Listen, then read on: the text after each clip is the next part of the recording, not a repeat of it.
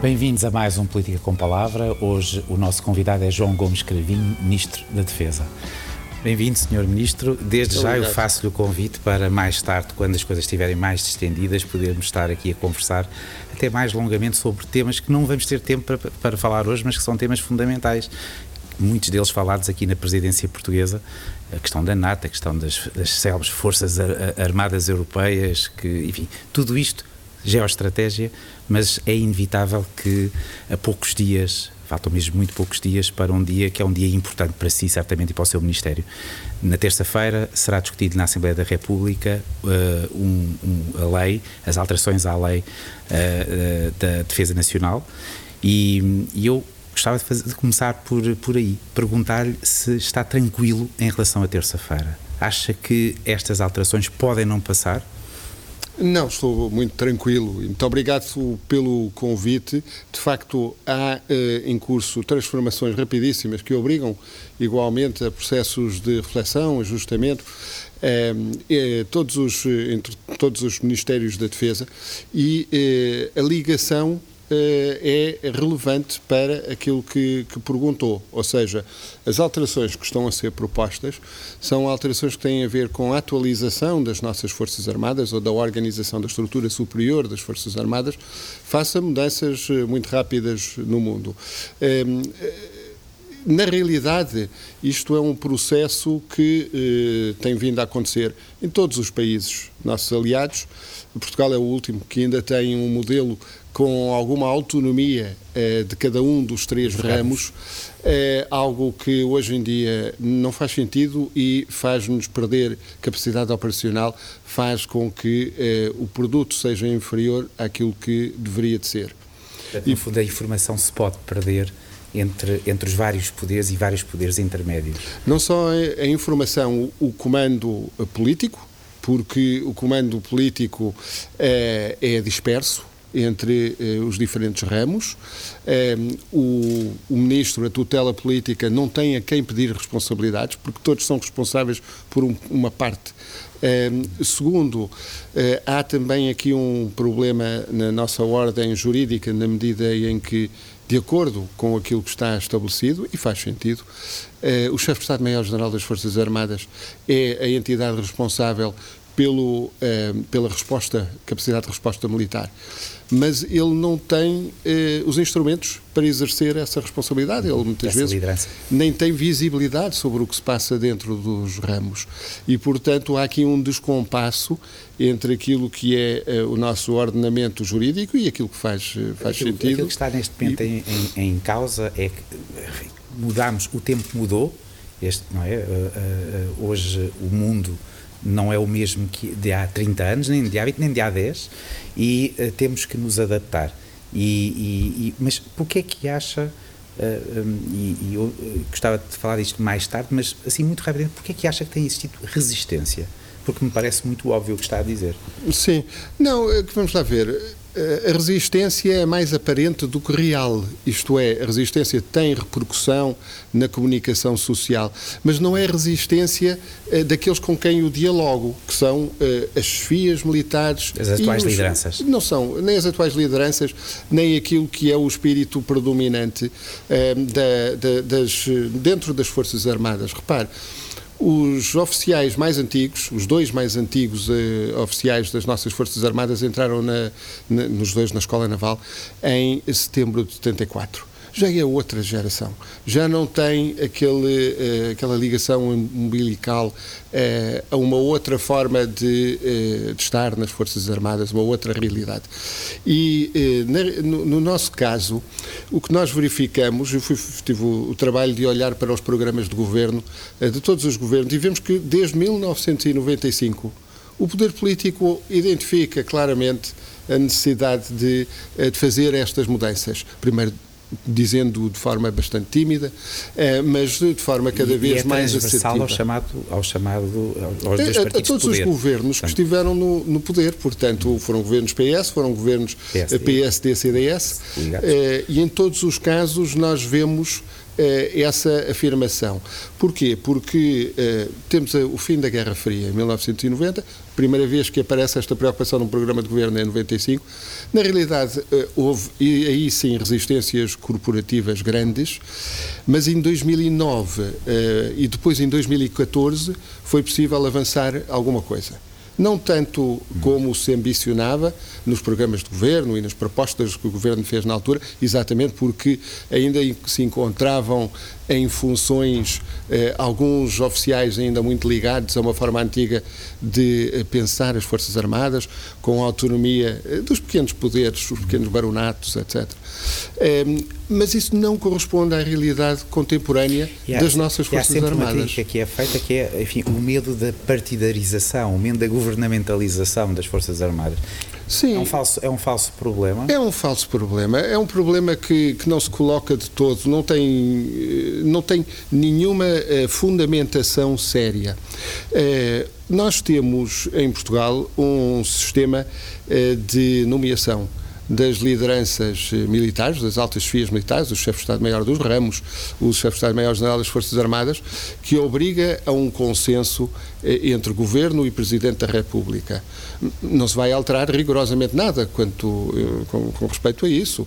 E, portanto, eh, digamos, o, o, perigo que nós temos de partidarização hoje é o mesmo de ontem, de anteontem, eh, ou de há 5 ou 10 ou 20 anos atrás.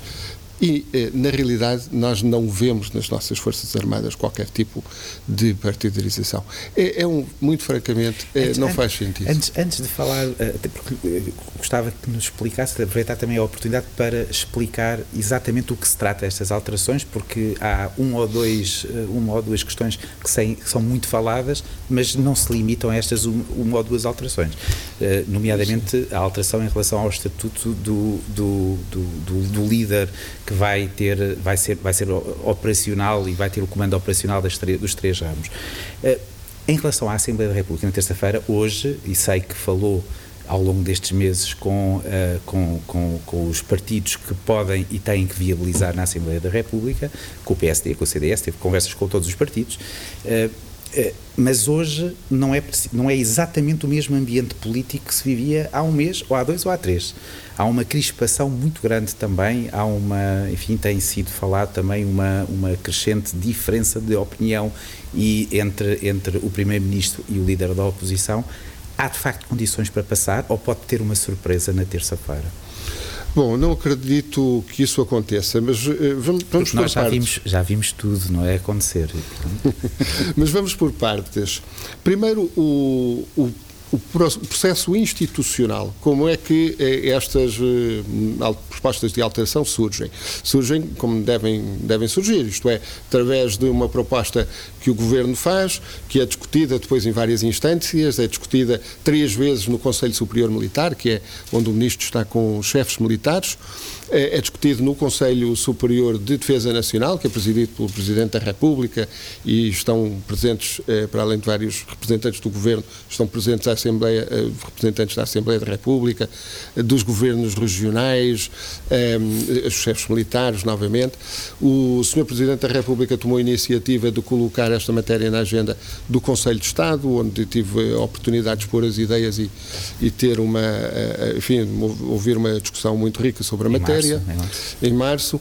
Portanto, houve todo um trabalho de uh, sedimentação no âmbito das instituições apropriadas, que agora culmina uh, na casa-mãe da democracia, que é a Assembleia da República. E, portanto, eh, vamos, já tenho estado naturalmente a dialogar com os partidos.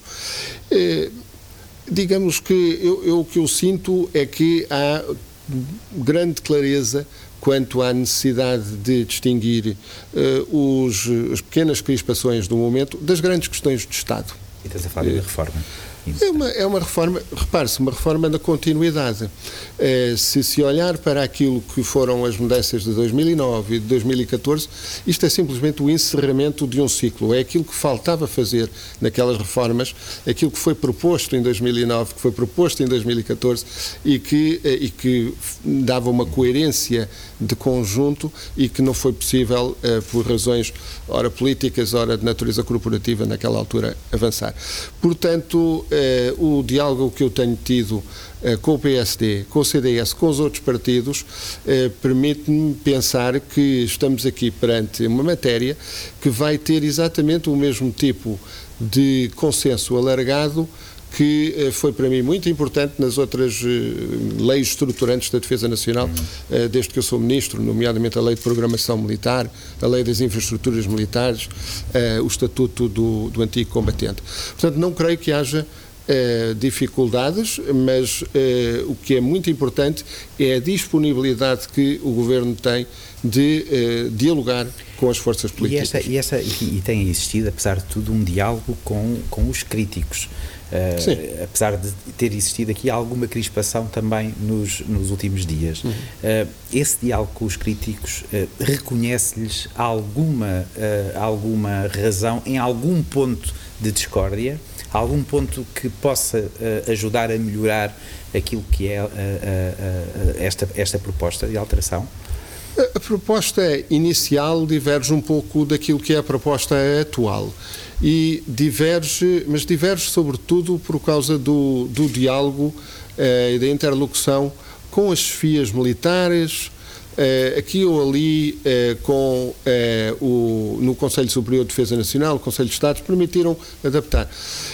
Muito francamente, aquilo que tem ocupado algum espaço mediático. Já porque poderia o general Ramalhianes tê-lo convencido no Conselho de Estado?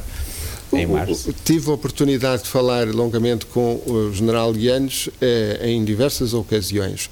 Tenho o um máximo de respeito eh, por ele. Nesta matéria eh, há uma divergência de opinião eh, e o meu ponto de vista é que é preciso dar continuidade e encerrar um longo ciclo. As nossas eh, Forças Armadas, é verdade, tiveram experiências diferentes de Forças Armadas de outros países. Outros países não tiveram, por exemplo, uma experiência de guerra colonial, como a nossa como a nossa, porque houve outros outras. casos, não é? é? Também, digamos, a Lei de Defesa Nacional de 1982 e o período de participação dos, de, das Forças Armadas na vida política do país até 82 também foram particularidades. Mas nós não podemos ser reféns de coisas que se passaram há 40 anos atrás. É, hoje em dia não se justifica e é, eu penso que quando olhamos para a natureza dos problemas, vemos que com alterações relativamente pequenas, são alterações que não serão sentidas sequer por 95% dos nossos militares, o militar que está em Santa Margarida ou, ou, ou na OTA ou no Alfeite, não vai reparar. Quem vai reparar eh, poderão ser as FIAs superiores. Porquê? Porque introduzimos aqui uma, uma capacidade de comando único, em que o chefe de Estado-Maior-Geral das Forças Armadas passa a ser o único responsável nas matérias militares. É importante sublinhar nas matérias militares porque eh, o Ministro, a tutela política, continuará a ter diálogo frequente. Discussão sobre orçamentos, etc. Com as questões orçamentais, as questões administrativas, as questões de disciplina estão nos ramos e ficarão nos ramos. Há, há muita matéria que, que, não se altera. Mas eh, veja só um, um, exemplo muito eh, prático. Quando eu eh, cheguei eh, a este lugar, Ministro da Defesa, pedi que me fornecessem eh, documentos que houvesse, documentos de reflexão sobre o que nós queremos para as nossas Forças Armadas daqui a 15 ou 20 anos. Eh, tinha conhecimento desse tipo de documento em outros países e pensei, bom, então e vamos lá vários, vários ramos, Não. pessoas que trabalhavam consigo. Bom, pedi que me dessem e percebi muito rapidamente, primeiro, que não havia, segundo, que não podia haver. Não podia haver, porque nós não pensamos as nossas Forças Armadas como um conjunto, porque cada um cada pensa um de acordo com a sua própria lógica. Por acaso, a Marinha tem um, um documento prospectivo a 20 anos uh, sobre a Marinha, mas não, não leva em conta a existência de uma Força Aérea ou a existência de um Exército muito menos numa existência de um Estado-Maior-Geral das Forças Armadas. É, na, nós, quando é, temos uma lei de programação militar que implica investimentos de vulto nas nossas Forças Armadas. Temos de fazer com que esses investimentos sejam pensados numa lógica de conjunto. Temos de uh, criar condições para que as nossas operações de futuro sejam pensadas, a doutrina seja desenvolvida uh, com uma lógica de conjunto. Não podemos uh, ficar ancorados é uma realidade completamente ultrapassada. É quase, enfim, numa, numa linguagem coloquial, tentar privilegiar um, um, um coletivo, não é? Uma coordenação que seja uma coordenação do, de, do todo e não de quintas. E, e, diria até de outra maneira, assim podemos fazer com que as nossas Forças Armadas sejam mais do que a soma das partes, porque atualmente estão limitadas ao eh, pensarem exclusivamente em termos das lógicas eh, próprias internas dos, dos ramos. E eh, naturalmente que isso, para quem está muito afeiçoado eh, ao seu próprio poder interno do ramo, que não se considera como um elemento das Forças Armadas, considera-se antes como um elemento deste ou daquele ramo, pode ser difícil. Mas eh, o diálogo que eu tenho tido, diálogos informais, diálogos mais formalizados, com uh, os militares que têm os 40, 50 uh, anos de idade, uh, enfim, não creio que haja qualquer tipo Pelo de. Pelo menos até à escolha do, do, do, da figura que vai, que vai liderar. Depois adivinham-se outro tipo de polémicas. É? Já tem na cabeça alguém? O atual chefe de Estado-Maior-Geral das Forças Armadas tem um mandato que vai até fevereiro de 2023. Bom, naturalmente que pode sempre haver interrupções por, por situações inopinadas eh, e, tal como eh, em relação ao meu caso, eh, nós não sabemos, não é? Mas, não, portanto, não há nenhuma programação de quem será o senhor que se segue. É, a questão só se vai colocar, em princípio, em, em finais de, de sim, 22, finais de, 22. de 22, que é preciso pensar no assunto. Se o governo uh, durar também até ao fim da legislatura, será na sua reta final que se escolherá alguém. Aí Isto, tenho muita confiança. Em termos populares, em populares, se se discutisse agora as Forças Armadas voltaram a ser discutidas uh, nos cafés. Coisa que nunca tinha visto, mas é, mas, mas é verdade. Hoje é quase o nome, o nome do vice-almirante que coordena todo o processo de vacinas, passou a ser um nome popular. É, é, Antes, antes de falar, eu, eu, também queria que me confirmasse aqui uma notícia que com a pandemia, nesta altura de pandemia, nunca as Forças Armadas tiveram tantas pessoas a quererem entrar, a candidatarem-se a um lugar. Isto é, é, verdade ou é uma wishful Sim. thinking? Não, uh, há aqui uh, há um, um aumento no recrutamento. Eh, agora, eu tenho estado, eh, juntamente com a Secretária de Estado, Catarina Sarmento Castro, responsável por recursos humanos e antigos combatentes, temos estado a estudar o, o que se passou. E a leitura é mais complexa e mais interessante do que aquilo que aparenta ser à primeira vista. Não corresponde toda a uma ideia de que agora vivemos um momento de crise eh, e, portanto, as pessoas vão eh, para as Forças Armadas. Não. Um bocadinho como é, antigamente em relação às Forças Armadas e à, e à Igreja. Não, não, não, não é, é não é essa a, a realidade das, dos números. Aquilo que, se, aquilo que aconteceu foi uh, o seguinte: primeiro, nós verificamos que há um aumento grande de candidaturas uh, para uh, o quadro permanente, portanto, para oficiais, para sargentos. o que significa que não são opções de conjuntura.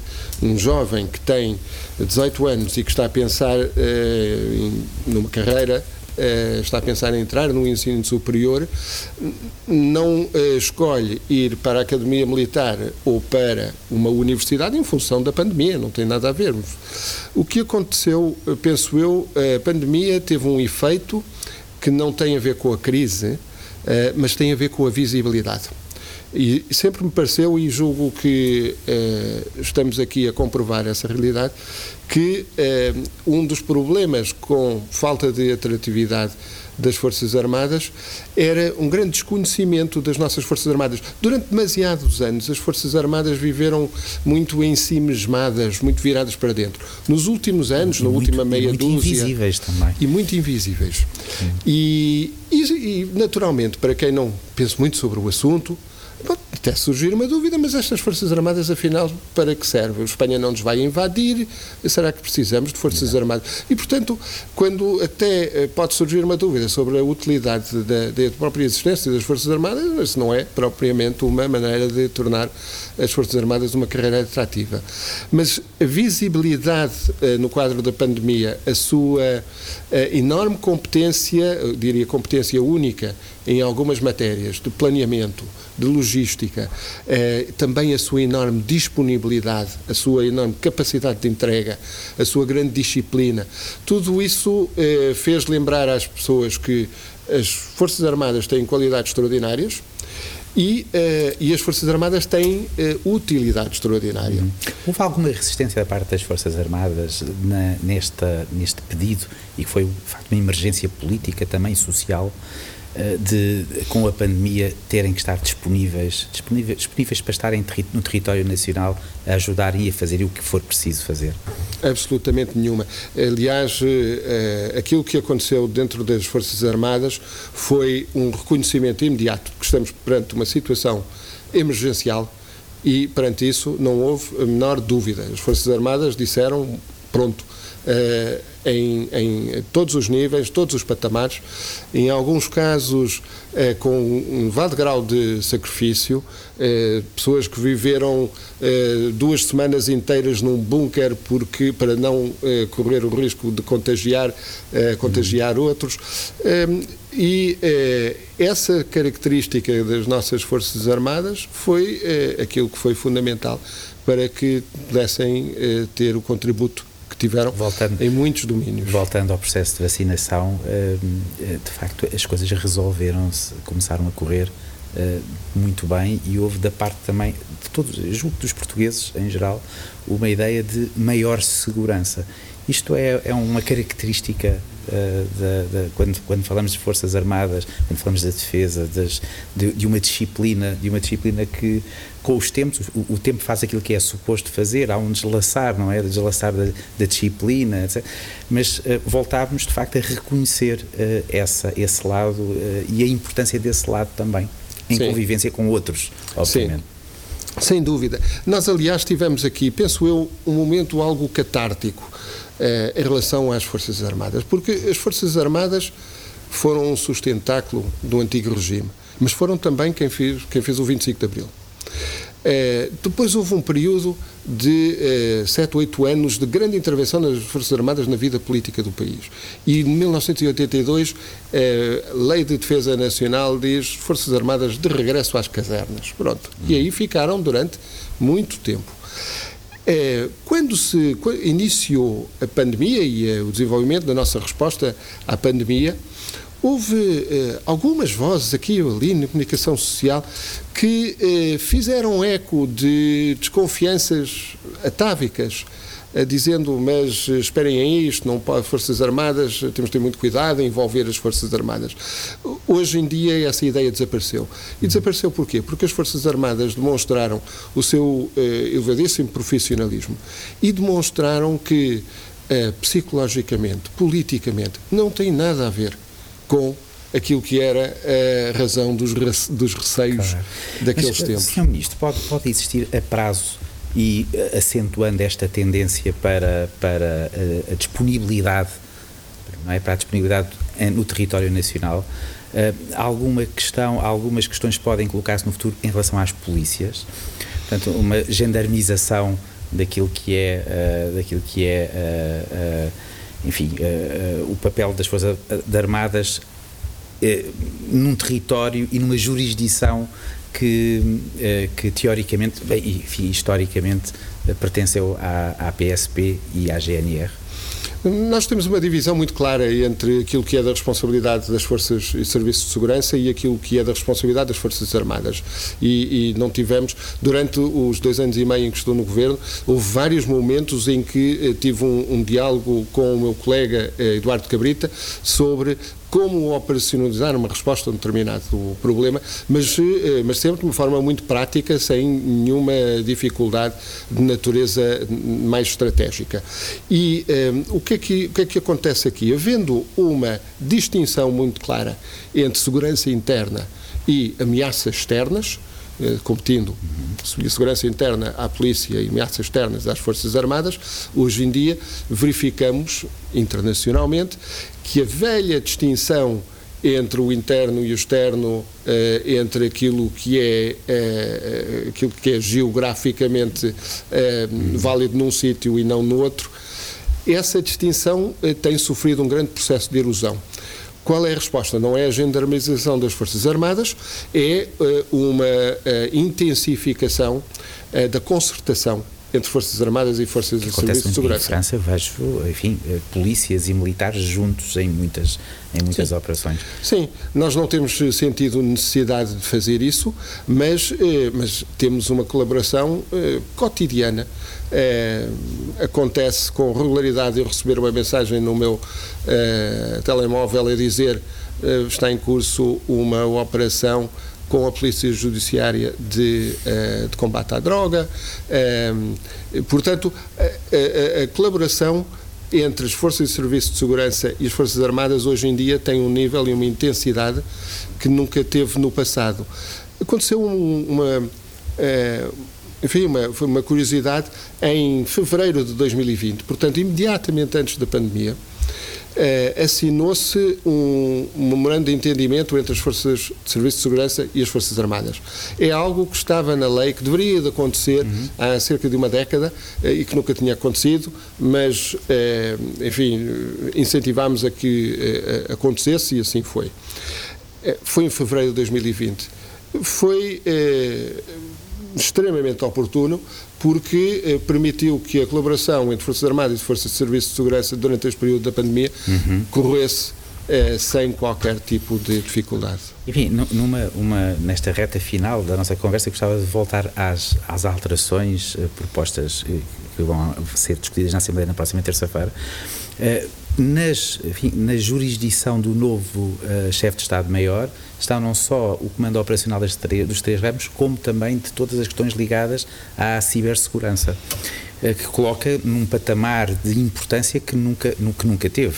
Uh, na verdade, tendo toda a importância, mas, mas esta questão é uma questão, enfim, um mundo que se altera com ameaças, que são novas ameaças, muito eficazes é? muito perigosas porque muita, muitas delas não há respostas concretas ainda. Um, eh, uma evolução tecnológica que é fundamental. Esse também é um dos motivos para a aceleração desta, desta reforma? É, sim, é, ou seja, esta reforma, como digo, vem, vem completar um ciclo, mas vem corresponder também àquilo que são mudanças muito rápidas e atualmente nós olhamos para uh, domínios novos de atuação, os domínios tradicionais uh, terra, mar, ar. Hoje em dia não há terra, mar, ar, não há capacidade de atuação sem incluir ciber e espaço. Dependemos do espaço muito mais do que se imagina e o que nós temos em mente é a criação de uma constelação de satélites portugueses na defesa, eh, enfim, um na defesa e outro civil, eh, para eh, durante, dentro de 2023. Obviamente que essas novas capacidades, desenvolvimento de novas tecnologias na defesa, tem de ser pensado para as Forças Armadas como um conjunto. Não faria sentido que fosse pensado individualmente para cada ramo. Claro que cada ramo necessitará de ter o seu, os seus eh, ciberperitos para eh, assegurar que no ramo eh, a, a, ciberdefesa está devidamente assegurada. Mas a lógica, o comando tem que ser uma central. global. Exato, o comando central Sim. tem de e estar em relação aos, aos três ramos que têm especificidades próprias, culturas próprias, identidades próprias, mantêm-se. Portanto, a ideia é manter-se. Mantêm-se e são importantíssimas essas identidades próprias. Isso é um ponto muito importante, porque alguns outros países fizeram porque há quem reformas... Diga que vão, o passo a seguir é matar a identidade de cada um dos, dos ramos. Eu não, eu não vejo que isso seja é, nem provável e absolutamente não é desejável. É, de facto, países como é, o Canadá, a Bélgica evoluíram no sentido de ter, eh, enfim, ramos muito esbatidos. Mas eu penso que é importantíssimo que a cultura própria, individual de cada ramo seja eh, cultivada, fomentada. Um eh, jovem militar não, penso, não pensa apenas eu sirvo a bandeira portuguesa e sou, oficial, sou militar das Forças Armadas Portuguesas. Ele pensa, eu sou do regimento tal. Eh, eu tenho uhum. os meus camaradas que são as pessoas que eu conheço individualmente, eh, os, as pessoas que estão na minha que são os meus superiores hierárquicos, são provavelmente até, até o coronel, que é o comandante da unidade, e acima do coronel há, umas, há uns senhores ainda mais importantes, e que alguns deles, e depois o mais importante deles, vivem em Lisboa. Mas o sentimento de pertença é local. E é fundamental que esse sentimento de pertença seja uh, cultivado. Nós não, nós não, não uh, como indivíduos, e uh, creio que ainda mais como militares, necessitamos de estar enraizados para, para sabermos operar em conjunto, em sociedade. E, e, os militares precisam, de facto, de ter essa lógica de, de, camaradagem. Essa palavra camaradagem é muito forte nas Forças Armadas e, e não pode ser uma, uma palavra abstrata. É uma, é uma palavra que tem de ter um significado de proximidade muito grande hum. é, com o camarada do lado é, e isso exige identidade própria dos ramos. Duas ou três questões rápidas para, para terminar. Eh, uma, enfim, não, há, não é tempo ainda de balanço, obviamente, mas, eh, mas já que estamos numa conversa, eh, tenho curiosidade em saber se, na sua cabeça, quando se, e se pensa nisto, gostaria um dia de ser reconhecido como ministro que fez, que culminou uma série de alterações de reforma em relação às Forças Armadas ou como um ministro que voltou a fazer das Forças Armadas uma força falada na rua e respeitada pelas, pelas pessoas? Bom, eh, eu penso que nós aqui temos de ter alguma. Não é, a palavra nem é humildade, é algum realismo na, eh, no reconhecimento daquilo que fazemos. É evidente que, enquanto ministro, tenho responsabilidades de decisão e tenho de uh, utilizar as eh, oportunidades políticas de, de, de, forma que me parece mais adequada perante as circunstâncias. Mas muitíssimo mais importante do que sentir esse reconhecimento será eu próprio olhar para trás e reconhecer algumas alterações significativas naquilo que é eh, que será, espero, um processo de, de melhoria constante das Forças Armadas, de dizer sim, tive um pequeno papel nessa matéria, será para mim uma grande satisfação pessoal. O reconhecimento público, esse é, reconhecimento deve ser, em primeiro lugar, para as Forças Armadas, porque são elas que, que o merecem, são os esforços dessas Forças Armadas é que eh, produz esse, esse resultado. O Expresso, na última edição, na sexta-feira, trazia na primeira página um, um título uh, muito grandiloquente, não é? Catástrofe na Marinha, uh, uma fragata apenas na água, não é? No, no, no mar. Um, uh, como é que viu essa, essa notícia e se essa notícia tem algum cabimento? Não, vamos lá ver. As Forças Armadas, os equipamentos. Um, tem, tem algum cabimento? Tem. Uh, tem algum cabimento no sentido de um título que com a palavra catástrofe. Não, não, é naturalmente que esse, essa palavra é uma palavra, eh, digamos, fruto das circunstâncias do momento. Eh, não, não, não quero entrar eh, mais em, em fazer mais juízos de valor sobre o que terá motivado a, a escolha dessa palavra. Mas as Forças Armadas, e particularmente a Força Aérea e a Marinha, têm necessidades de manutenção eh, que, que, são muito exigentes e eh, o orçamento ao longo dos últimos eh, da última década, década e meia, tem sido insuficiente face às necessidades. E, portanto, neste, neste preciso momento, temos um, um, momento em que há vários equipamentos muito importantes, como sejam as fragatas, que estão num ciclo de manutenção. Mas estão num ciclo de manutenção. Isto é, daqui eh, a algum tempo, daqui a poucos meses, teremos um, Bartolomeu Dias que regressa eh, de um, uma manutenção bastante extensa na Holanda, de um, MLU, Midlife Upgrade, uhum. eh, e, eh, e os outros e as outras fragatas também irão passar pelo seu processo de manutenção. Temos um submarino também num processo de manutenção uhum. e, portanto, eh, a fotografia tirada neste momento é uma fotografia desfavorável, a fotografia tirada daqui a seis meses será uma fotografia mais favorável favorável. Não há absolutamente nenhuma catástrofe. Não, enfim, não é excessivo também dizer que uh, depois destas alterações serem aprovadas na Assembleia da República, uh, determinadas determinadas polémicas podem ser esbatidas. Sim, é? claro, naturalmente. É um pouco isso. Naturalmente. É, mas eh, as Forças Armadas têm muitos desafios. Esta alteração na estrutura superior é uma alteração que passará muito rapidamente. Daqui a meia dúzia de meses já, enfim, as pessoas eh, já, já estarão interiorizado plenamente no funcionamento das Forças Armadas e, e isso é eh, exatamente o que se pretende, porque será então possível trabalhar melhor as questões relacionadas com a eficácia do produto operacional, eh, as questões relacionadas com a projeção de uma visão das Forças Armadas para o futuro, questões que atualmente estão muito impedidas. O país saberá quem manda e quem se responsabiliza também eh, quando alguma coisa corre mal e não há. Eh, Exatamente, esse ponto é muito importante, é ter a quem se pode dar instruções orientações estratégicas e a quem se pode pedir a eh, responsabilidade eh, se as coisas não correm bem ou agradecer quando as coisas correm bem. Senhor Ministro, eh, muito obrigado. Foi um, um, um, privilégio conversar consigo finalmente. E uma questão final: é para si mais difícil conversar em situações mais crispadas com o Primeiro-Ministro em Conselho de Ministros ou num jantar ou num almoço de domingo com o seu pai?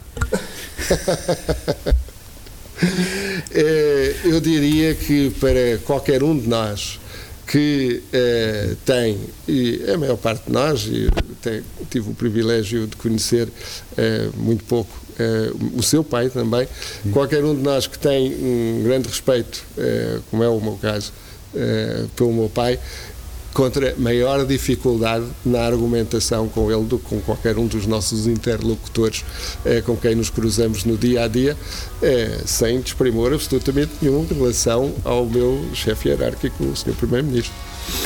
Foi um prazer. Muito, Muito obrigado. obrigado. Muito obrigado.